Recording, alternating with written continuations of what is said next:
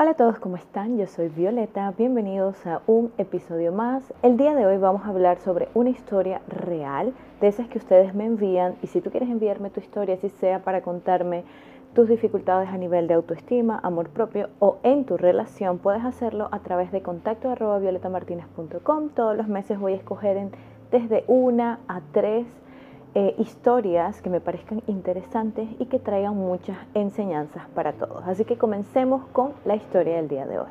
El día de hoy tenemos esta historia que me han mandado donde esta persona, vamos a ponerle el nombre Verónica, eh, me dice que está en una relación por un año y siete meses. Ella tiene 18 años, así que es una persona bastante joven. Me cuenta de que su relación es bastante complicada porque su pareja le ha sido infiel en varias ocasiones. ¿sí? La primera vez que lo encontró fue con mensajes a través de su celular.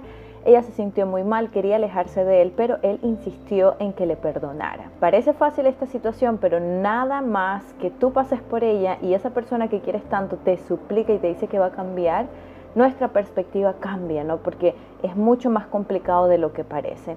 Entonces, aquí ella me dice de que ella sentía que le amaba tanto que decidió darle otra oportunidad y él al principio se comportaba con muchos detalles, estaba siendo muy amoroso. Pero al pasar el tiempo, él comenzó con algunas actitudes sospechosas.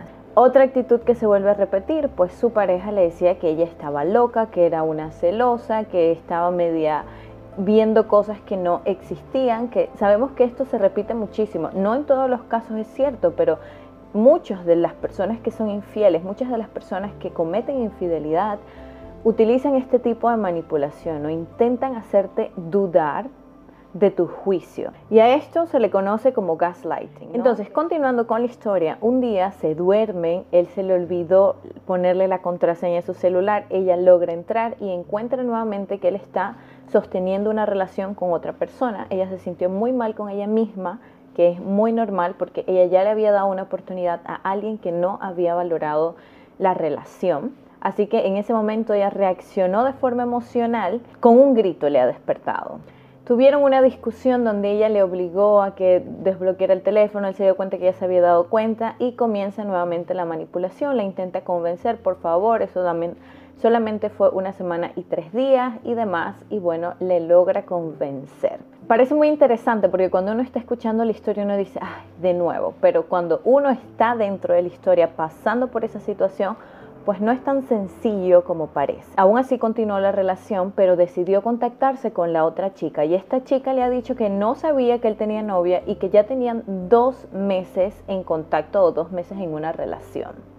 Ella me dice aquí, lo que fue mi cólera y decepción, más porque la chica tenía los mismos gustos que yo y él le permitía todo y no la criticaba. En cambio, a mí siempre me criticaba hasta ahora. Otro punto muy importante que vamos a tocar después aquí. Y al final, pues han pasado las semanas y ella siente que algo ha cambiado en ella. Ella termina el email diciendo, siento que estoy con una persona que no conozco, no sé qué hacer, lloro sola, no quiero que él me mire. Él ahora me dice por qué no soy como antes. Mejor me callo, soy algo distante con él ahora y no sé qué hacer. Bueno, comenzando que hay abuso ya en la historia, ¿sí? Un abuso que parece muy sutil, pasa muy desapercibido de nosotros, o sea, cuando estamos dentro de la situación es difícil verlo, leyendo la situación quizás no es tan claro, pero cuando tu pareja te critica por quién eres, ¿sí? Porque cuando tú entras a una relación, estás entrando y estás diciendo acepto estar contigo, pero si yo entro en una relación para criticar a la otra persona, para hacerla sentir mal, para que cambie como yo quiero que sea, esto es un tipo de abuso, ¿sí?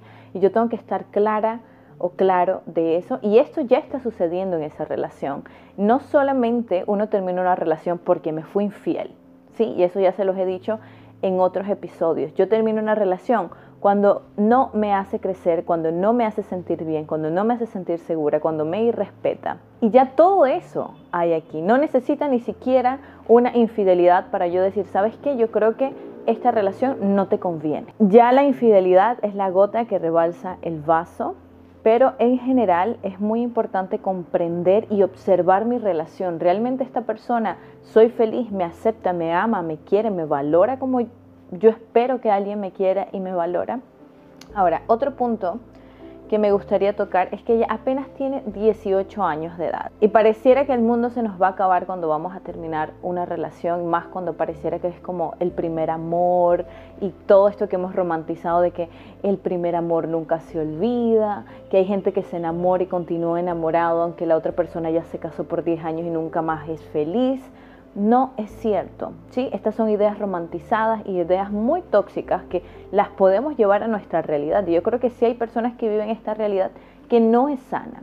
Yo puedo tener un primer amor, una persona que yo pienso que amo mucho, quiero mucho, y normalmente ese primer amor que nosotros tenemos no es amor, amor, porque estamos en un proceso de descubrirnos y de amarnos a nosotros. Todavía no sabemos muy bien cómo funcionan las relaciones amorosas, pero créeme que ese primer amor está súper jovencita, 18 años, de aquí a dos años, de aquí a un año, ya eso fue historia, te vas a reír de lo que sucedió, pero tienes que usar esto para crecer. No es solamente salir de la relación y decir, ay, no lo quiero ya porque no me sirve, no me funciona y lo saco de mi vida y me hago como que no pasó, ¿no? Las relaciones como estas me enseñan algo y le tengo que sacar el mayor provecho, ¿sí? Me enseñan a identificar relaciones tóxicas, a ver cómo escoger mejor a una pareja, en qué cosas necesito crecer yo antes de continuar relacionándome o intentar construir una relación.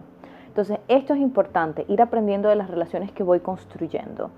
No quedarme, estás súper joven, vas a conocer muchas más personas, vas a interactuar con más personas, vas a ir descubriéndote a ti y viendo qué cosas necesitas eh, en una relación, qué cosas te hacen feliz, ¿sí? Pero no te quedes en una relación y más ahora que sientes que has cambiado, a veces es como un apego de que no quiero estar sola, que eh, hemos pasado tanto tiempo juntos, pero si ya no confías en la persona y poco a poco se va degradando el respeto, ¿no? Porque ya no respeto a la persona, ya veo como que estoy con alguien que creo que no sé realmente quién es, dudo de sus valores, desconfío de, sus valores. Entonces ya no hay modo de estar ahí. No hay forma de yo construir una relación sana con alguien que no respeto, que no tengo confianza.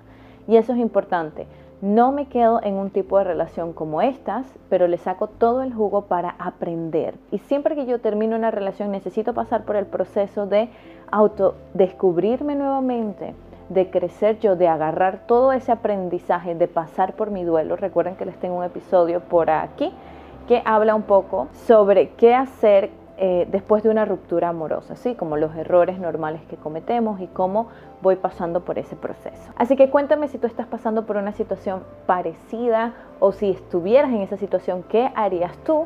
Recuerda que puedes mandarme tu historia a través de contacto arroba violetamartinez.com. Aquí abajo te voy a dejar mis redes sociales, mi podcast, mi página web, mi reto gratuito de autoestima y ya estamos terminando el año, así que estén muy pendientes porque les quiero enviar algunos regalos de año para que comiencen con sus metas del 2022. Así que yo soy Violeta Martínez y nos vemos en un próximo episodio. Chao.